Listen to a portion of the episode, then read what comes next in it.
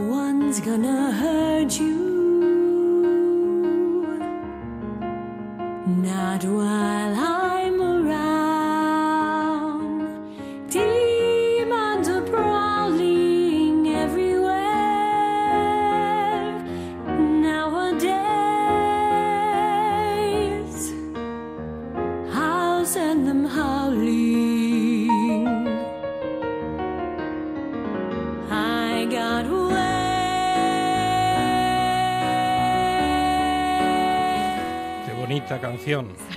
Qué preciosa sintonía de la Qué buena tarde. repetitivos somos. Cada pero, viernes decimos ¿sabe- lo mismo. ¿Sabe lo que pasa? Que ¿Qué- Cuéntanos, cuéntanos. yo le digo a Alejandro Fonseca, no pise esta canción, no pise esta canción y ahora la Pero- piso yo. que Además es que gusta muchísimo esta sintonía. Sí, Entonces gusta. tiene, tiene que rodar. Angelina. Sotelo, que es una buena Sí, oyente del Angelina, programa, dice ¿qué que, tal? Que le encanta. Sí. Magdalene Blue, ¿qué tal? Muy bien, muy bien. Un viernes más aquí. Un viernes más y Con muy bien oyentes. acompañada. Hombre, siempre. Yo, yo solo traigo buena gente a la buena, tarde. gente, claro que sí. Claro. Y vienes acompañada de Alexandra. ¿Qué tal, Alexandra? Muy bien, gracias. Y JJ, que me mola el nombre. JJ. Es JJJ. JJ. JJ, que Hola. están viviendo en Oviedo, si no me equivoco. Sí. A ver, cuéntanos un poco de ellos. Cuenta, bueno, bueno, son amigos de amigos que vienen aquí hoy y tienen una historia fascinante. Son personas realmente internacionales, con una historia súper guay. Cuéntanos, cuéntanos, a ver, ¿de dónde eres originalmente, Alessandra?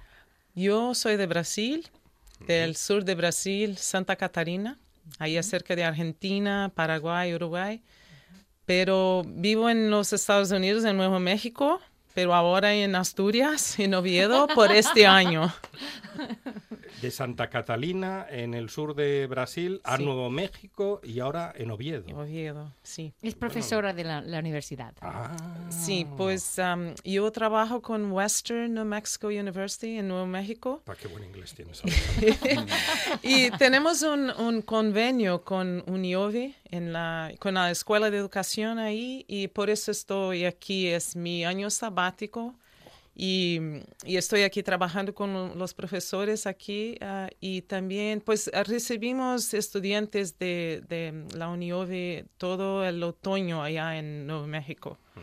Entonces, pues quería saber más de la universidad y de Oviedo. Estuvo aquí en 2015 por la primera vez, por una semana ahí en our spring break en, en, um, en Semana Nuevo Santa, México. sí. Sí, y, y después pues decidí quedarme aquí por mi... Es que mi- vino, probó la sidra y la fabada y dijo, Claro. "Uy, uy, uy, uy, uy, uy, Los quesos, ver, me encantan los quesos. Huyendo de los tópicos A ver cómo vuelvo yo por más tiempo, porque en una semana no da tiempo para probar todos los quesos asturianos, claro. A ver Sí. qué quesos probaste. Gamonedo, Gamoneu, Y- el Cabrales. Le- todo. Y el queso azul, que me encanta, los uy. de cabra, de oveja, todo, sí, las sí. mezclas, todo, todo, Todo, todos los todo, quesos, me todo, encanta todo. todo. Pa- Parezco cazurro yo diciendo Gamoneo.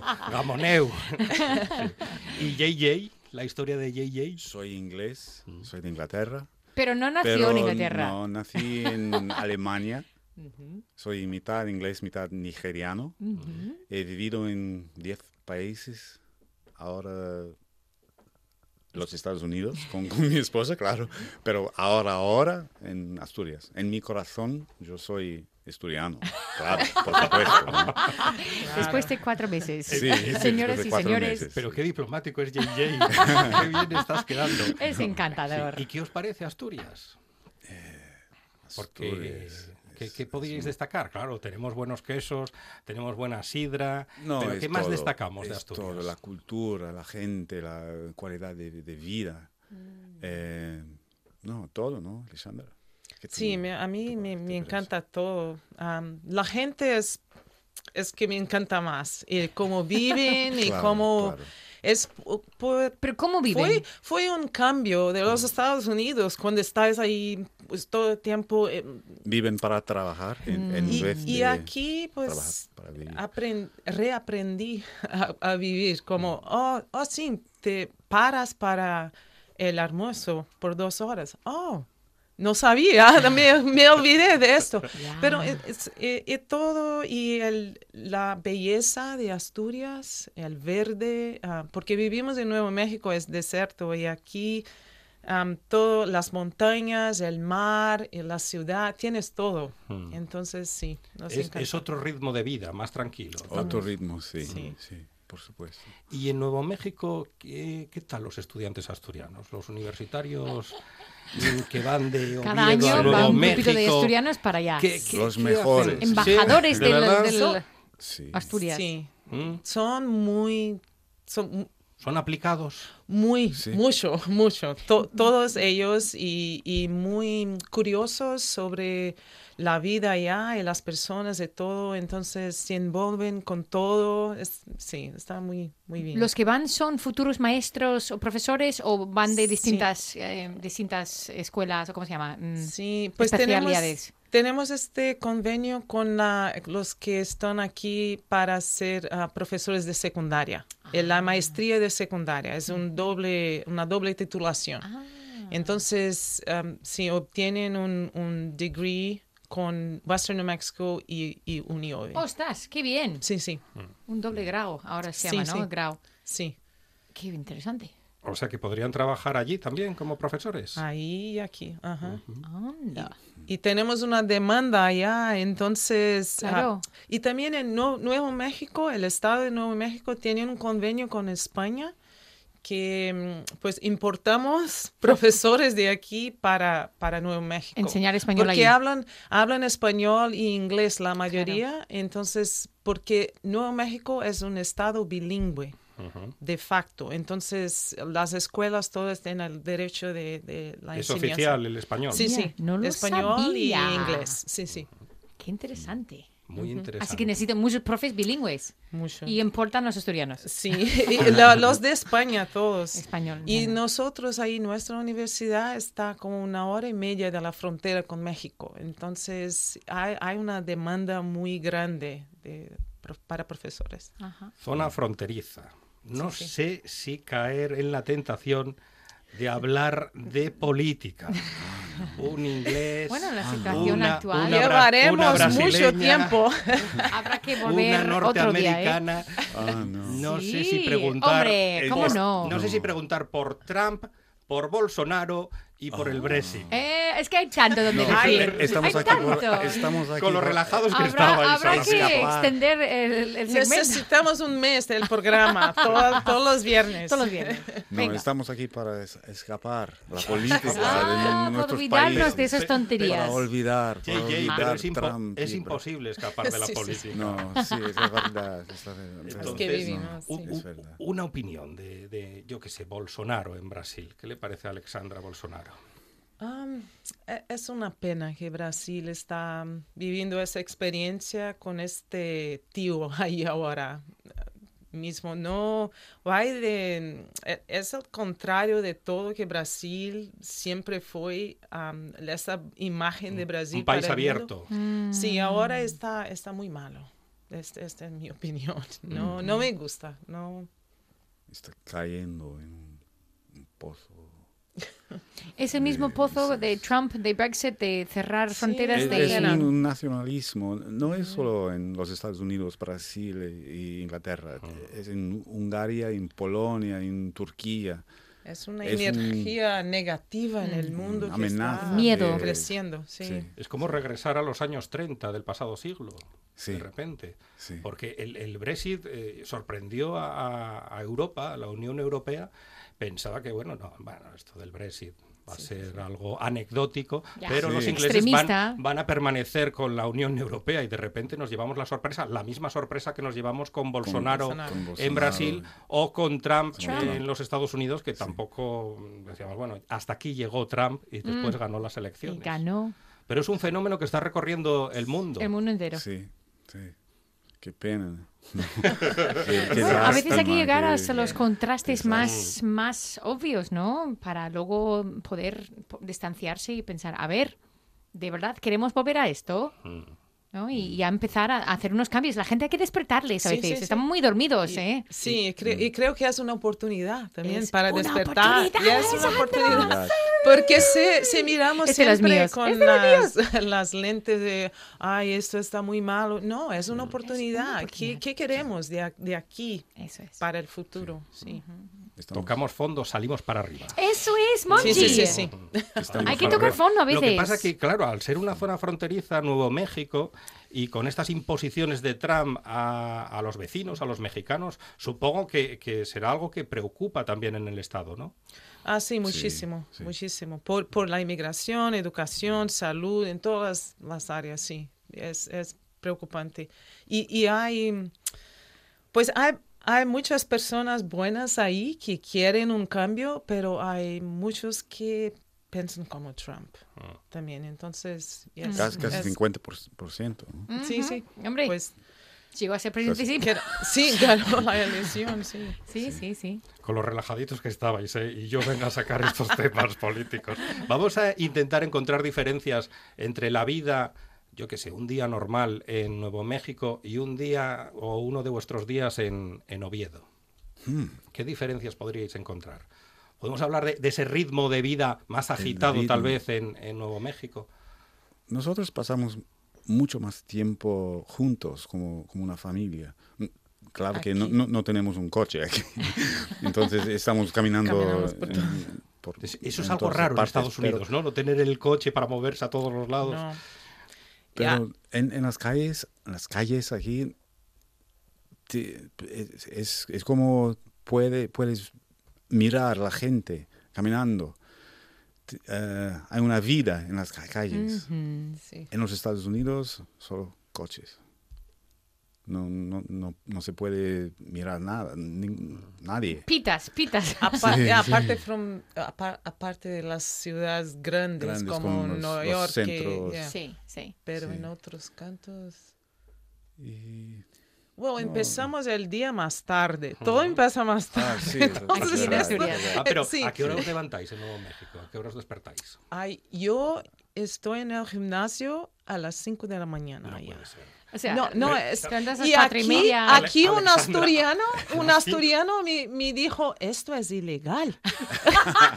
Si no lo es, tendría que serlo. Diría, diría Diego, las calles no están puestas todavía. Ah, pero a las 5 de la madrugada hay No un, se han sí. puesto las calles todavía. hay un gym que diría un modernillo abierto, un gimnasio abierto a las 5. Sí, sí, no, aquí no. Pero allí aquí no. sí. Oh, es 24 horas. Na- nada, nada para allá. Esto es la diferencia también. Y aquí, pues, la escuela, tenemos un niño de 10 años y, y las escuelas empiezan a las 9. Y allá, pues, estamos saliendo de la casa a las 7 y media para dejarlo ahí en la escuela y todo. Entonces, es, es Mm. Pero los horarios de, la- de las comidas, de las cenas también son otros. sí. Sí, sí. Que eso lo notaríais eh, Alm- aquí. Almorzamos Aquí se mucho come, más, más temprano. aquí se come muy tarde y se cena muy tarde. Aquí Sí, sí.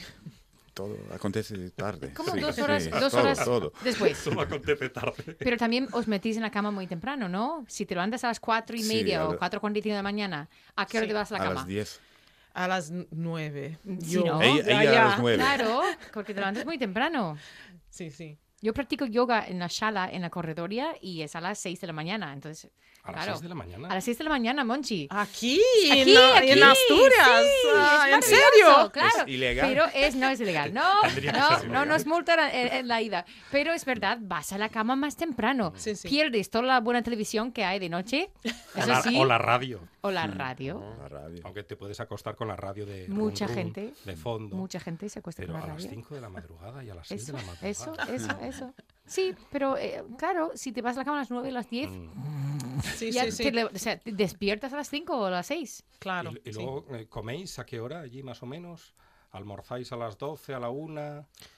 Sí, A las veces 12. once y media allá, No, porque nosotros no, eso... nosotros no. Y ahí- Las pero, pero 12. en la universidad, por ejemplo, el comedor pues, abre a las 11 y cierran a la una, a la una A la de una. la tarde. Y ahí en, eh, en la cena empiezan las cuatro y media de la tarde y, y cierran seis y Sí, media, seis y media. algo así. Ujú. Entonces, Claro, eso si es, comes es a las muy 11, diferente. Es a las 4 diferente, estás ah. como, uy, uy, tengo hambre, Sí. me ha bajado el azúcar. Yo, yo me Sí. acuerdo cuando, cuando era crío y veía esas pelis norteamericanas, quedamos para cenar. ¿A qué hora? A las 7. Digo, a las 7. ¿Siete? Y eso es Aquí- tarde, a las- ¿eh? Las siete es Y aquí tarde. a las 7 se merienda. Pero si, Sí. eh, os acostáis más pronto que mi bebé de 5 meses. es No, pero luego hay una es comida increíble. después, hay una comida después, porque si tú cenas a las 5 a las 6, claro, a las 8 o 9, si no te metes en la cama, sí, sí, sí. tienes hambre, o sea, hay que comer palomitas o un yogur o una pieza de fruta, hay o sea, entonces hay las cinco comidas iguales, pero en otro orden. En otro orden. Y el ocio. También encontramos diferencias entre el ocio en Asturias y el ocio en. En- Free time. Ah, En Arizona. ah, no, En Arizona, no, perdón, en Nuevo México. No sé. Eh, Hay montañas por ahí. no. Ah, Sí, sí, en Nuevo México, sí. ¿Dónde vivimos? Pues vivimos en, um, e- en este sitio, se llama Gila Forest. E- Es, la quinta área más grande de floresta en los Estados Unidos. Entonces, sí, montañas, río, lagos, es- es- eh, está muy hermosa ahí, eh, esta área. Y sí, pues vamos por hiking. Senderismo. Senderismo, Se- ah, sí, me senderismo, olvidé en senderismo. español.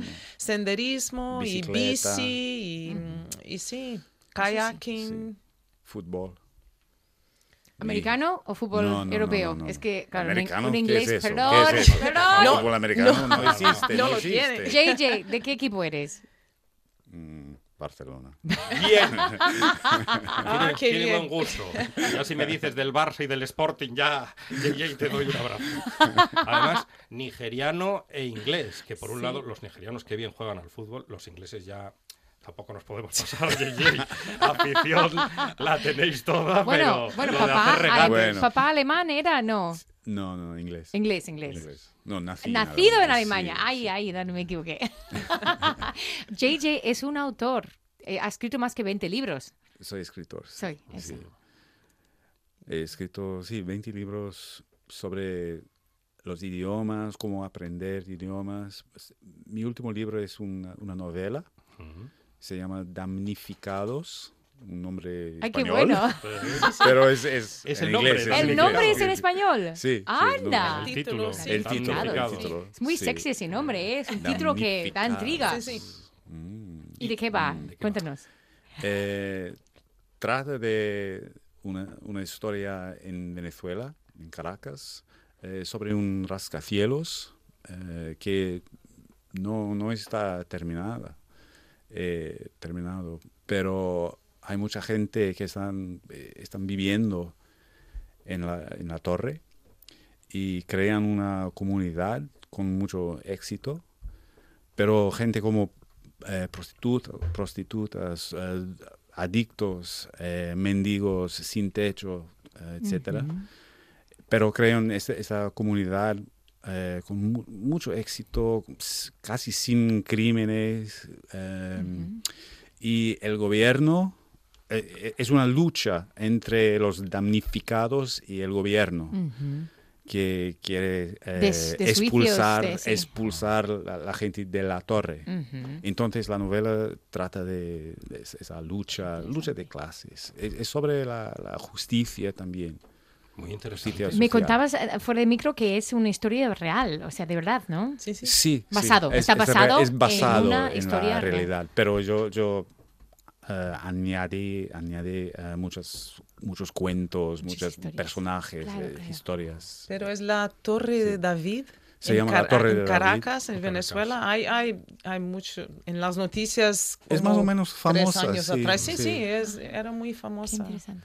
¿Y cuál es el proceso de trabajo de un escritor con más de 20 libros Eh, yo escribo ocho horas por día, todos los días? Cada día, sí, sí, todo- ca- casi todo- todos los días. Eh, Está cerrada Eh, en su oficina y... Y no, Ahí- y ya, no- y no en te la- puede molestar ningún Ya. ser humano. ¡Es un sándwich, cariño! Por favor, estoy concentrado, estoy escribiendo. Más- eh, Tiene el Pero- café ahí metido por vena, ¿no? sí, sí. No, pero yo puedo trabajar en, en cualquier lugar, entonces es muy útil como Ay, me encanta eso. Es- es un- Sí. pero no es profesión, es un- una vocación, yo creo. Pero sí, me Y, gusta y- y mucho. necesitas escribir Sí, sí. Yo escribo todos, todos los días. todos los días. Da igual sí. el plan que tengas, o si es fin de semana, o si estás de vacaciones, tienes que escribir. Tengo que es- escribir. Sí. A medianoche. Por la noche también, mañana, sí, por la no noche es también. también, sí, Cuando el sí. niño está Tengo que- durmiendo, Ale- Sí, Ale- tengo que Alexandra ya a las nueve está roncando, no, no hay problema. Sí, Trabaja, cariño, hay trabaja. Problema, no hay problema. Pero, ¿no ves claro que están felizmente casados? O sea, llevan muchos años juntos. Claro. Tú Pero duerme, es una, ne- tú duerme, es una amor. necesidad. Es, Sí, es tu para mí, sí. profesión y es la necesidad de... Sí, para mí. Sacar lo que llevas sí, dentro, hombre. Sí. Pero leo mucho también. Yo me, me considero, es un tipo de trabajo, leer también. Porque todos los escritores comienzan como lectores. Claro. Claro. Y tienes que documentarte y supongo que hablar con mucha gente y acudir a bibliotecas. Sí, y- sí, claro, Es, claro. es un trabajo pesado. Eh, bueno, a ti te encanta, pero puede resultar.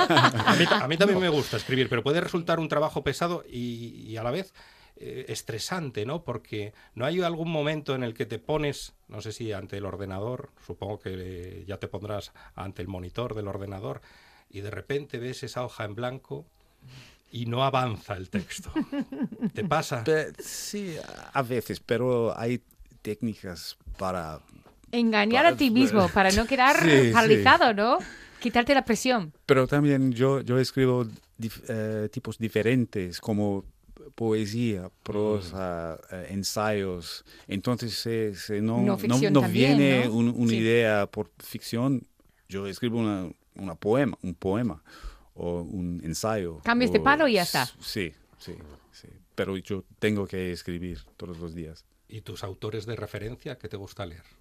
Ah, Gabo, Gabriel García Márquez. Para mí es el, mejor. el mejor. Mm. Pero otros también. Hay, hay muchos escritores buenos. Aquí en España me gusta mucho Antonio Muñoz, eh, Muñoz Molina, eh, Javier Maras, Marías, eh, Ruiz Zafón, claro.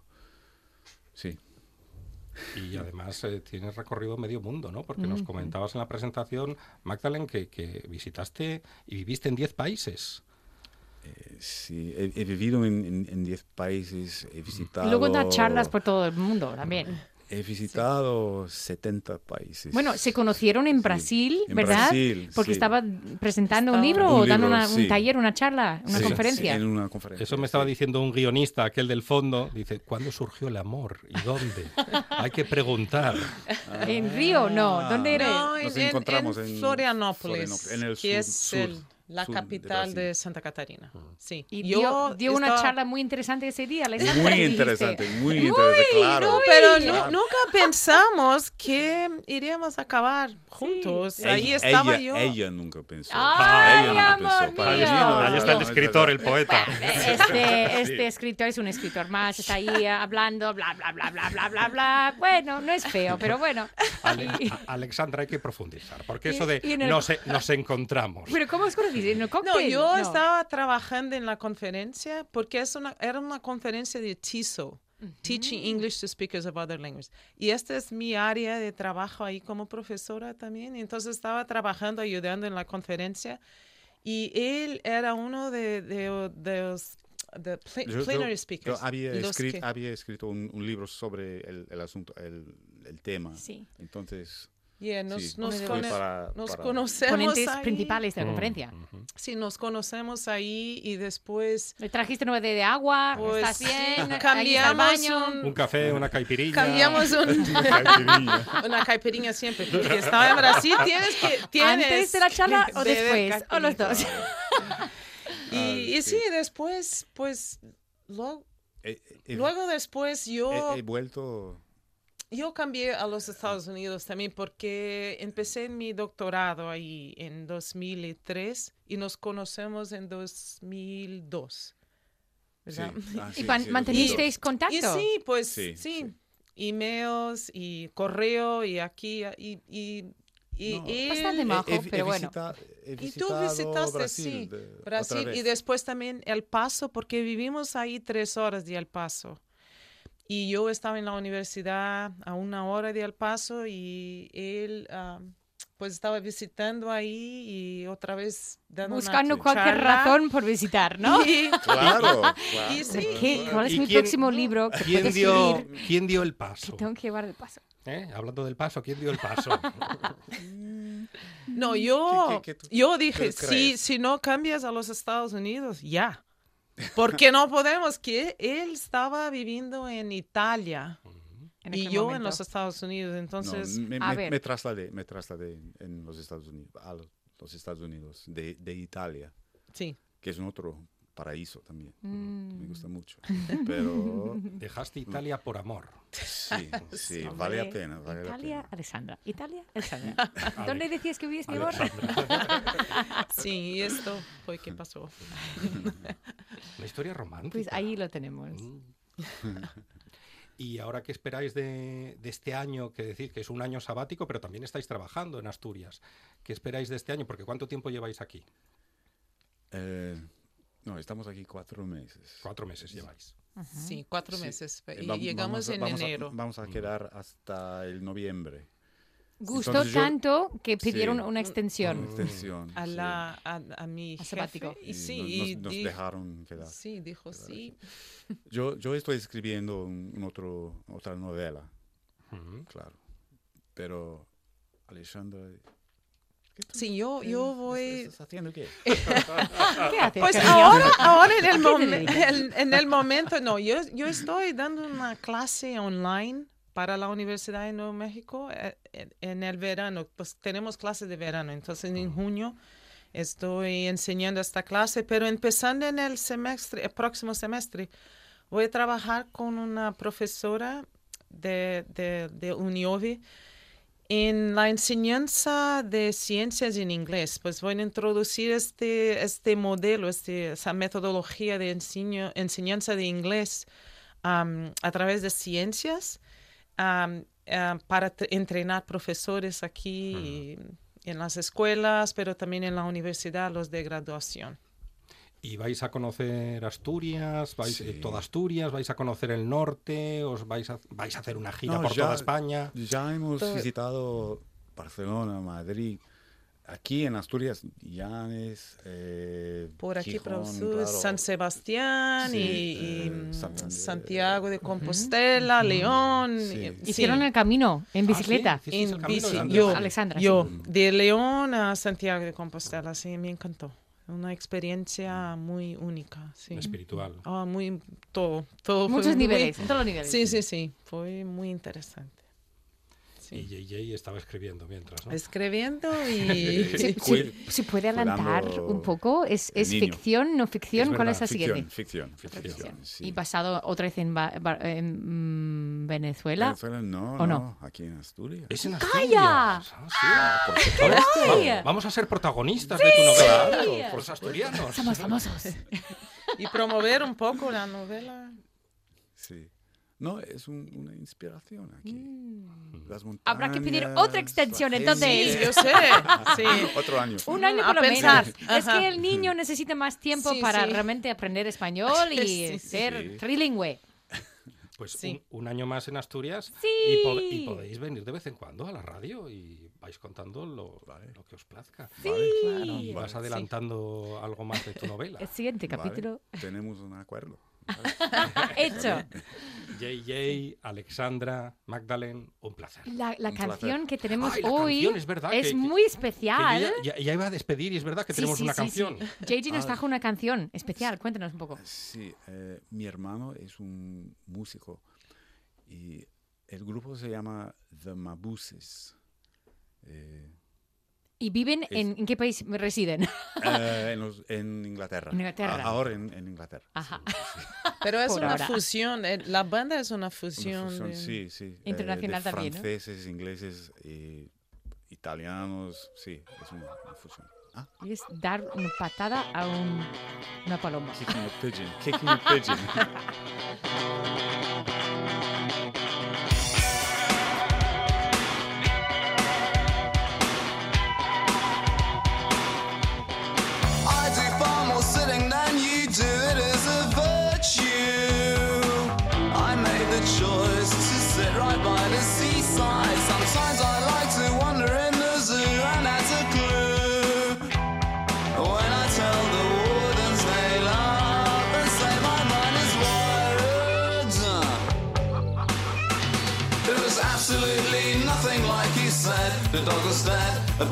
bird was shitting on its head. Next I was kicking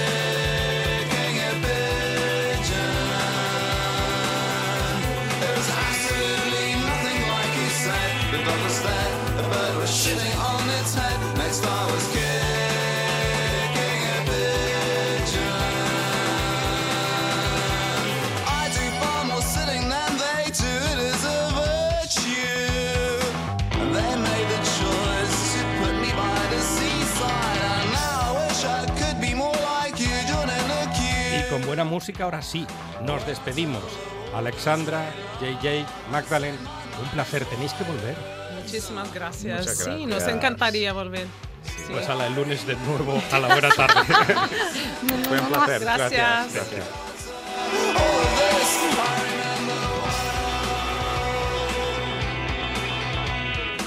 Absolutely nothing like he said. The dog was dead, a bird was shitting on its head. Next I was kicking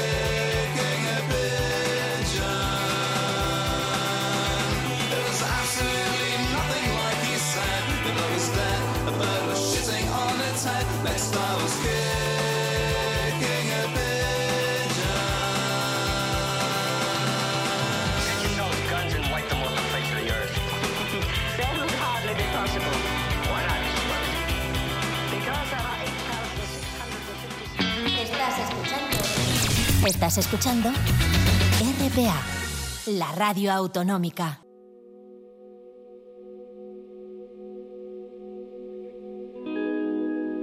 La buena tarde.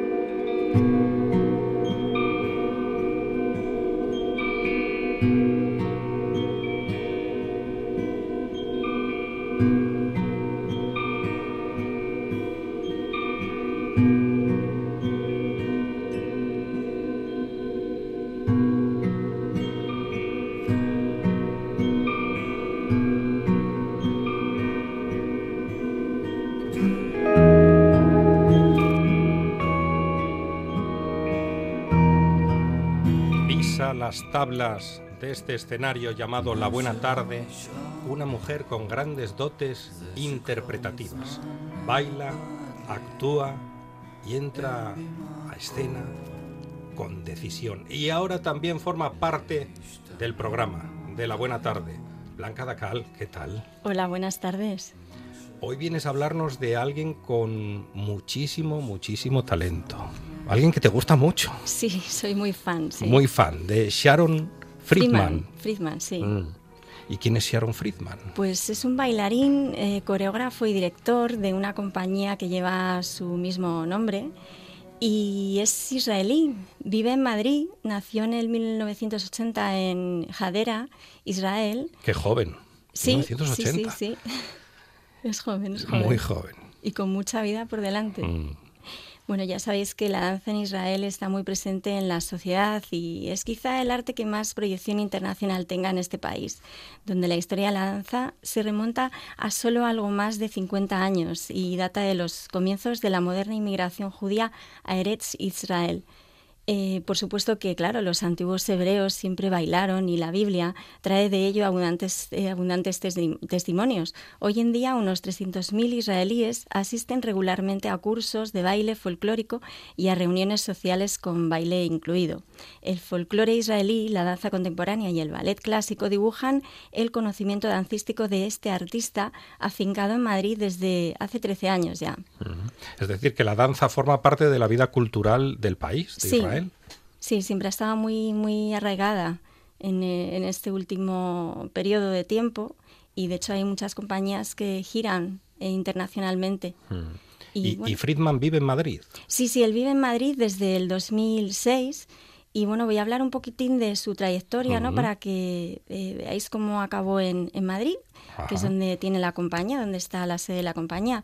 Su trayectoria como bailarín comenzó en el 99 cuando ingresó en la prestigiosa compañía Ido Tadmor Dance Company con sede en Tel Aviv y forma parte de las Kibbutz Contemporary Dance Company, la compañía de danza Vértigo y diversos proyectos para Susan Delal Center, que es un reputado centro para la creación da- dancística en Israel.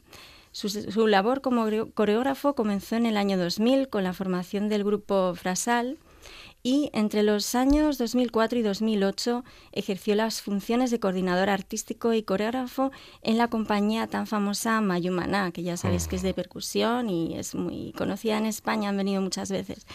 Y es esta compañía lo que precisamente lo trae a España, terminando una gira mundial de seis meses en Madrid, y decide quedarse más tiempo en la ciudad antes de volver a, Israel.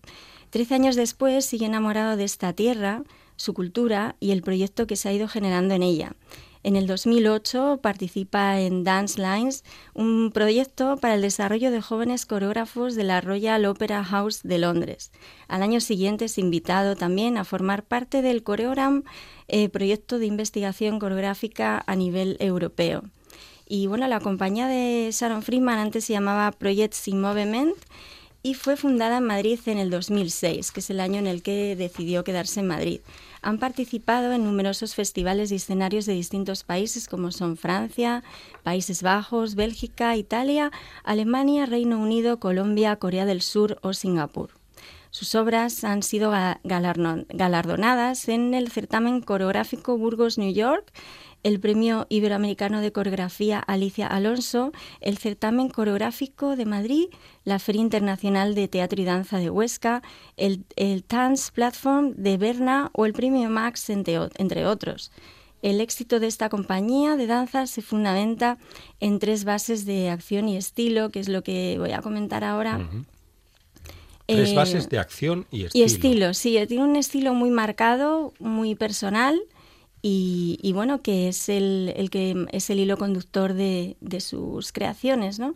La primera base sería el uso del lenguaje del contact, que es un estilo de danza que eh, está entendido como una filosofía existencial que implica una relación consciente no solo con el otro, sino también con la materia y los elementos. Un- tiene que ser complicadísimo, Blanca. es un poco complicado de, de explicar y de Mm. entender eh, hasta que te pones a ello, por decirlo así, y practicando algunas cosas que no se pueden explicar es como realmente se aprende, ¿no? Es una técnica física, como ya he dicho, y permite explorar la complejidad y la delicadeza que generan dos cuerpos al unirse y al separarse, la relación con la gravedad y la inercia, el juego en equilibrio y la libertad de movimiento. Uno de los objetivos de esta compañía es investigar dicha técnica de contact, montarlo, desmontarlo, pulirlo, profundizar en él hasta encontrar su esencia y convertirlo en la principal herramienta de comunicación colectiva, en un lenguaje escénico capaz de evolucionar de la mano de los bailarines. No se puede hablar de esta técnica de contact sin nombrar a Steve Paxton, conocido como el creador del contact improvisación.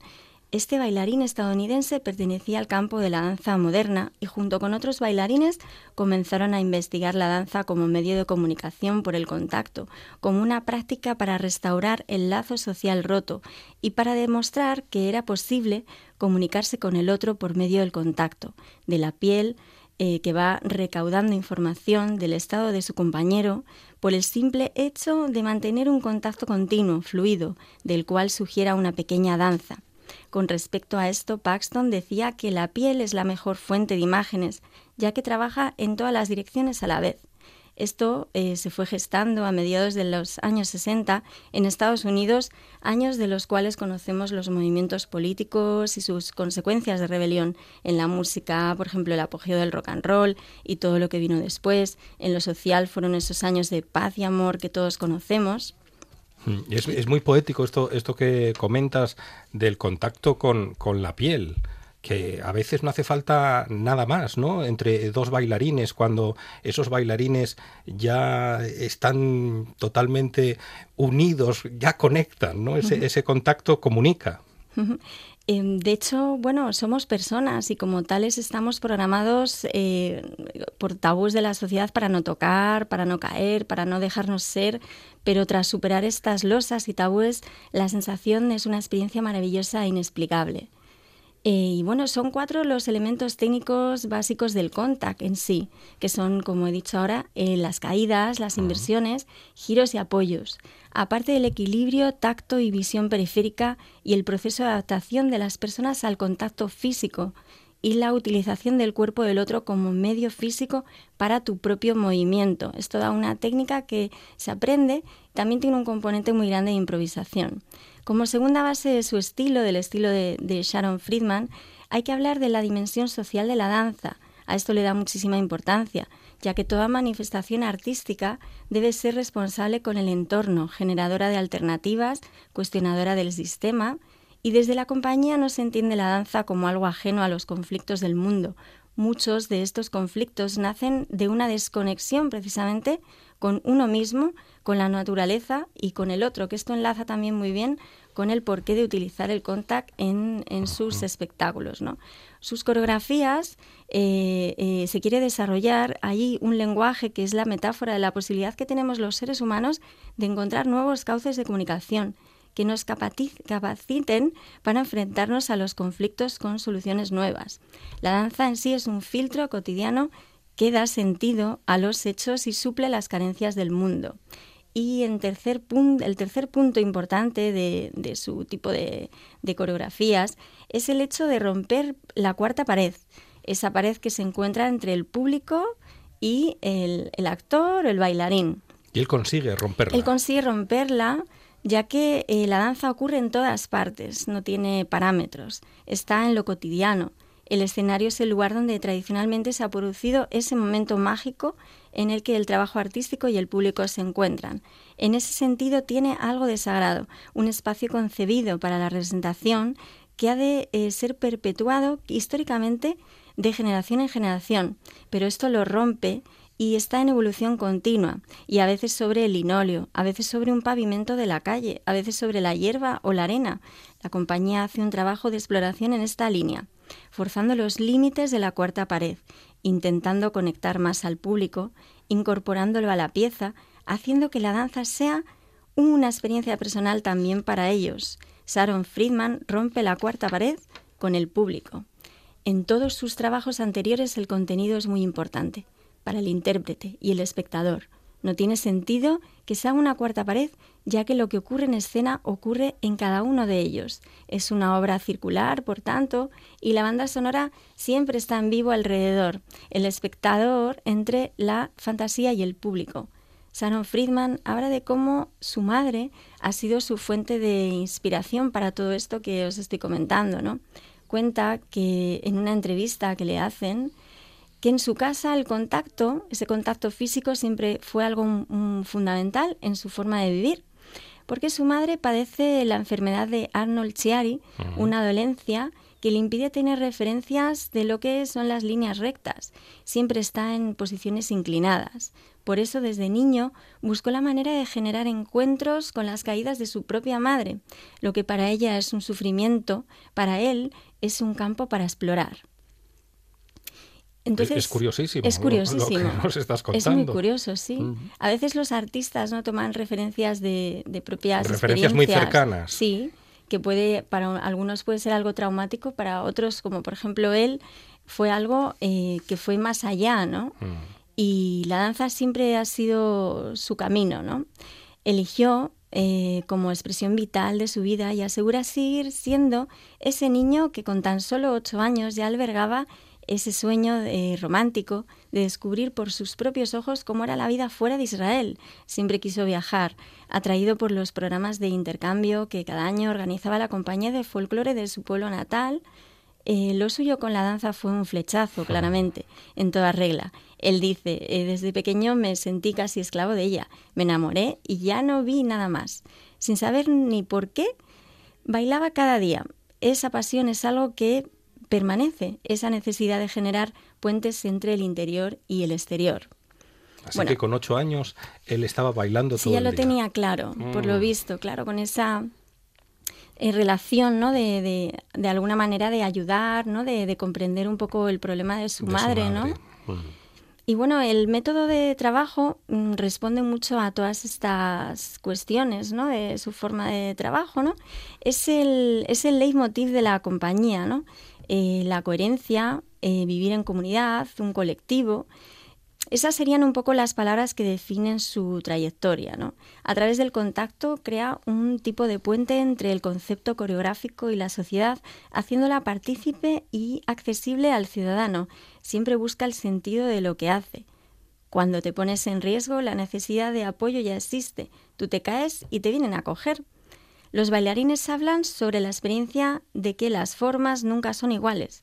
Siempre se está mutando cuando bailas. Trabaja con gente que se mueven para investigar en el contact, bailarines profesionales, pero no solo es, eh, en eso, hay una, hay, una, hay una parte muy importante, no solo eso, de trabajar con bailarines profesionales, sino que también le gusta eh, pedir colaboraciones eh, a bueno, personas que le gusta la danza o el teatro amateur y de alguna manera mm, lo que busca son paisajes humanos. Afirma que a la sociedad hay que verla con una mirada de pájaro y después ir, ela- ir elaborando a través de la técnica y composición esta relación con cada uno de nosotros. Así que hay que mirarnos, a todos tenemos que mirarnos con, con mirada de pájaro desde arriba. Sí, ¿eh? Y luego ya entrar en contacto. encontrar, entrar en contacto y ver eh, lo que nos ofrece el otro, ¿no? En su pieza Caída Libre, Free Falls, se puede apreciar este concepto encontrando la vía para conseguirlo.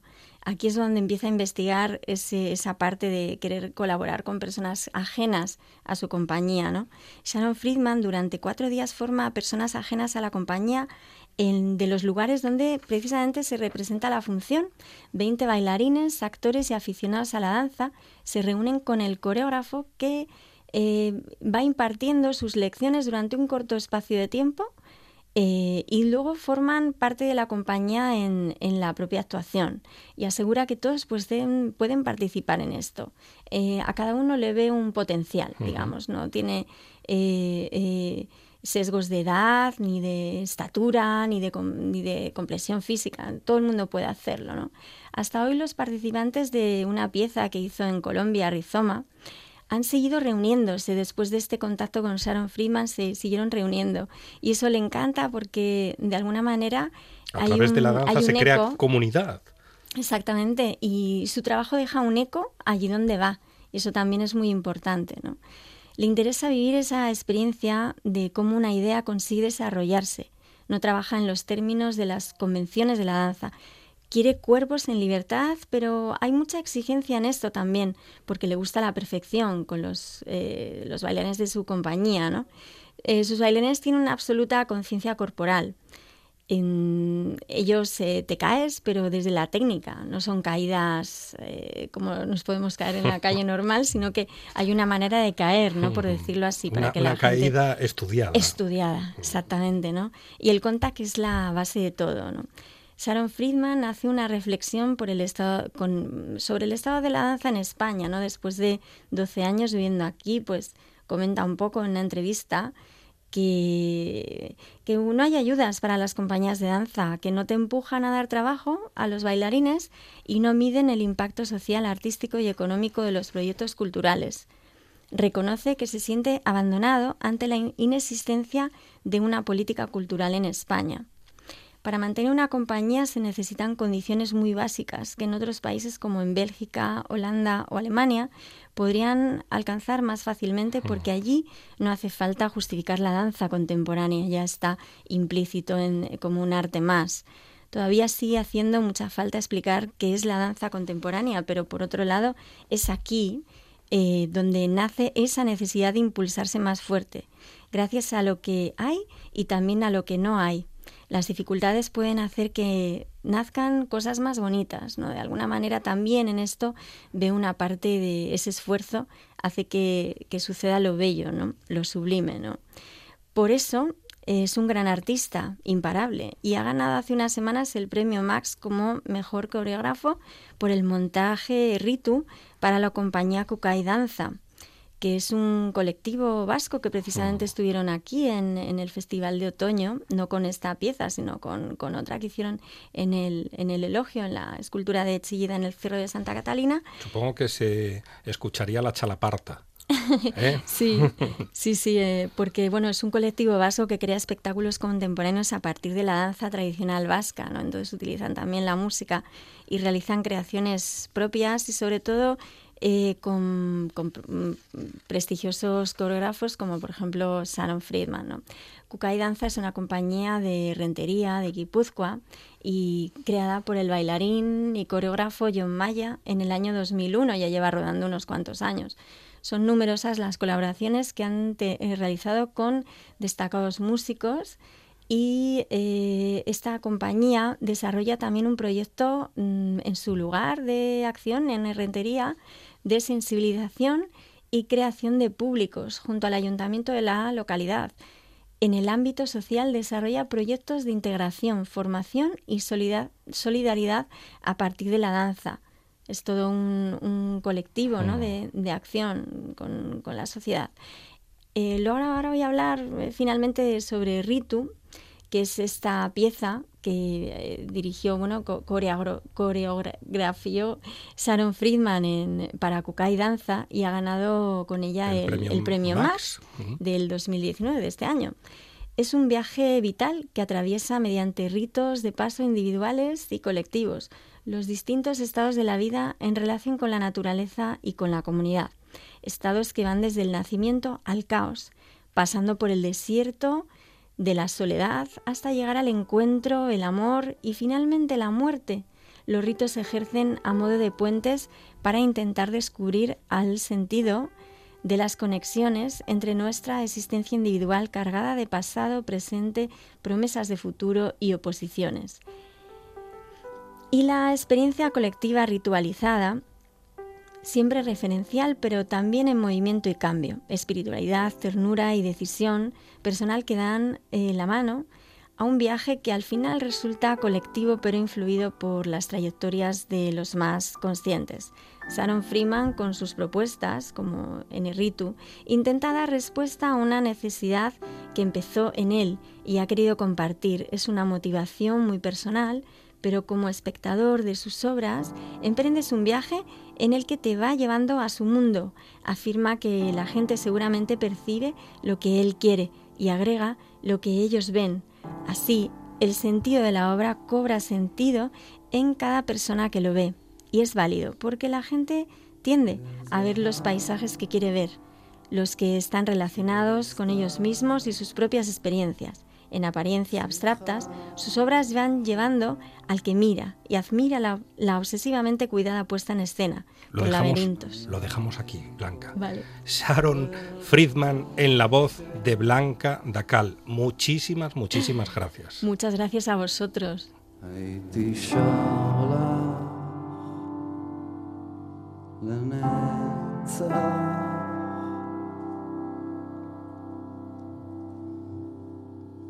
אהובתי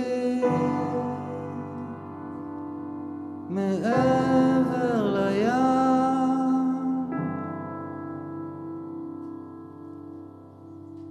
שוכבת לידי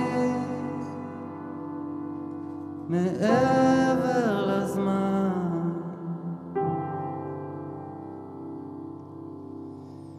יקירתי מעבר לים.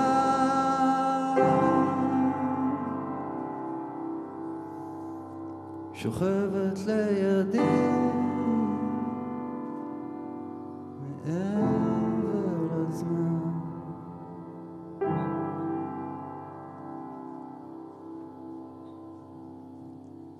שיר ישן, שיר נושן. הנסיכה שלי